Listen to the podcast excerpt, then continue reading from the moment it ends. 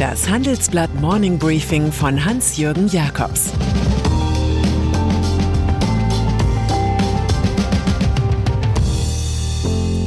Guten Morgen allerseits. Heute ist Freitag, der 23. April. Und das sind unsere Themen. VW-Arbeiterführer Osterloh wird Vorstand. Wenn ein Land dicht macht. Report über Immobilien in Deutschland. Nach einer kurzen Unterbrechung geht es gleich weiter. Bleiben Sie dran. Die Welt steht vor gewaltigen Herausforderungen. Zum einen die Energiewende voranzutreiben und gleichzeitig den Klimawandel einzudämmen. Und auch der Energieträger Wasserstoff gewinnt weltweit immer mehr an Bedeutung. Doch wie geht es weiter? Erfahren Sie mehr auf dem Handelsblatt Wasserstoffgipfel 2024 am 12. und 13. Juni in Essen. Infos unter handelsblatt-wasserstoffgipfel.de. Mit dem Vorteilscode Wasserstoff 2024 erhalten Sie einen Rabatt von 15% auf die Tickets. Osterloh wechselt. Im Volkswagen-Konzern tut sich am heutigen Freitag Erstaunliches. Bernd Osterloh tritt von der Spitze des Betriebsrats ab. Der Mann, der in 16 Jahren allen CEOs zugesetzt hat, besonders dem aktuell amtierenden Herbert Dies. Bei VW wurde der nötige Generationswechsel oft verschleppt. Der 64-jährige Osterloh will es besser machen. Stellvertreterin Daniela Cavallo soll ihm folgen. Auch aus dem Aufsichtsrat dürfte sich Osterloh zurückziehen. Schließlich soll er ja selbst in jenes Management wechseln, das er stets hart kritisiert hat. Geplant ist, dass der begabte Strippenzieher seine Karriere als Personalvorstand der börsennotierten Lkw-Tochter Traton ausklingen lässt.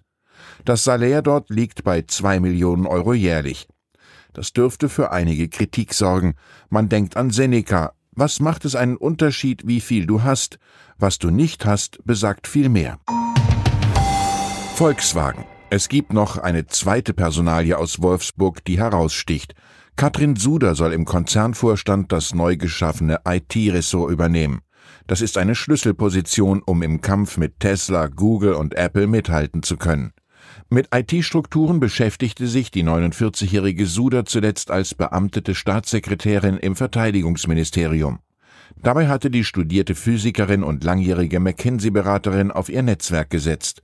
Etliche millionenschwere Consulting-Verträge wurden nicht regelkonform geschlossen. Das weitete sich zur bundesweit beachteten Affäre aus. Nun soll Suda die männlich geprägte Führung des Autobauers aufmischen.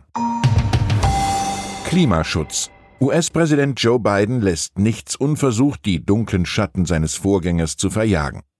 Seine Rede zum Auftakt einer zweitägigen virtuellen Klimaschutzkonferenz verdeutlicht, mit den USA ist wieder zu rechnen. Die CO2-Emissionen der USA will Biden bis 2030 im Vergleich zu 2005 um die Hälfte reduzieren. Das ist das entscheidende Jahrzehnt, wenn wir die größten Schäden des Klimawandels vermeiden wollen. Auf der Konferenz versprach Kanzlerin Angela Merkel erneut, Deutschland werde seinen Beitrag zur Erfüllung der EU-Klimaziele leisten. Hier sollen die Emissionen um 55 Prozent sinken. Die EU plant zudem Zölle für nicht klimafreundlich erzeugte Produkte. Australien betrachtet das jedoch mit Argwohn. Wir befürchten, dass daraus sehr leicht protektionistische Handelshürden werden, sagt uns Handelsminister Dan Tehan. Corona-Krise. Heute tritt es tatsächlich in Kraft, das neue Infektionsschutzgesetz. Faktisch greift die darin vorgesehene bundesweite Corona-Notbremse mit ihrer Ausgangssperre am Samstag. Im Bundesrat geizten die Ministerpräsidenten nicht mit Kritik an den neuen Normen. Sie sollen der Regierung in einigen Wochen Anerkennung für Erfolge bringen, die aufgrund der Impfkampagne ohnehin gekommen wären. Das sei kein großer Wurf, sagte etwa Stefan Weil aus Niedersachsen. Zu den Kollateralschäden gehört, dass der viel gelobte Modellversuch in Tübingen damit beendet wird. Die Stadt liegt mit 91,8 Prozent zwar unter dem Inzidenzschwellenwert von 100, es zählt hier aber der Landkreis mit mehr als 180. Oberbürgermeister Boris Palmer, ab Montag ist also auch bei uns alles dicht. Theater, Handel, Schulen und Kitas. Kultur Satirisch setzen sich etliche bekannte deutsche Schauspieler mit der Corona-Politik auseinander. Im Netz machen sie klar, wie sehr wir uns in ein System aus Angst und Freiheitsbeschneidung haben pressen lassen. So spottet Jan-Josef Liefers über die Medien, die dankenswerterweise dafür sorgen, dass kein kritischer Ton von uns im Kampf gegen Corona ablenkt.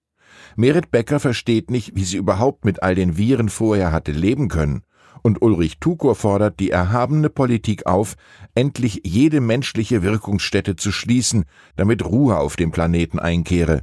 Es sind Lebenszeichen aus der Kultur, die als besonders notleidend gelten darf. Immobiliengeschäfte. Wer nach Immobilien sucht, wird wenig finden und das wenige ist so teuer, dass niemand zuschlägt. Wer nicht muss, verkauft in Zeiten des Anlagenotstands nun mal keine Wohnung und kein Haus. Es fühlt sich also an wie eine Geldfalle. Nichts tut sich, weil alle denken, die Preise sind so hoch, dass es bald billiger wird und man lieber abwartet. Aber siehe da, der Boom in Deutschland sei noch nicht zu Ende. Das verkündet der Wohnatlas der Postbank, den das Hamburger Weltwirtschaftsinstitut HWWI jährlich erstellt. Hier liegt ein statistisches Wunderwerk des Optimismus vor. Haus- und Wohnungsbesitzer könnten in mehr als der Hälfte der über 400 Landkreisen und kreisfreien Städte damit kalkulieren, dass ihre Immobilie in den kommenden zehn Jahren real an Wert gewinnt. Steigende Preise seien auch für die sieben wichtigsten Metropolen zu erwarten. Am stärksten ausgerechnet in der jetzt schon teuersten Stadt München. Dort mit real 1,99 Prozent plus jedes Jahr. Attraktiv erscheint demnach das Umland großer Städte. Die Preissteigerungen würden dort um ein Vielfaches höher liegen als in den Zentren der Ballungsgebiete. Beispiele sind Pfaffenhofen oder Potsdam. Wertverluste drohen vor allem in strukturschwachen Regionen mit sinkenden Bevölkerungszahlen, also etwa in den ostdeutschen Bundesländern oder im Ruhrgebiet.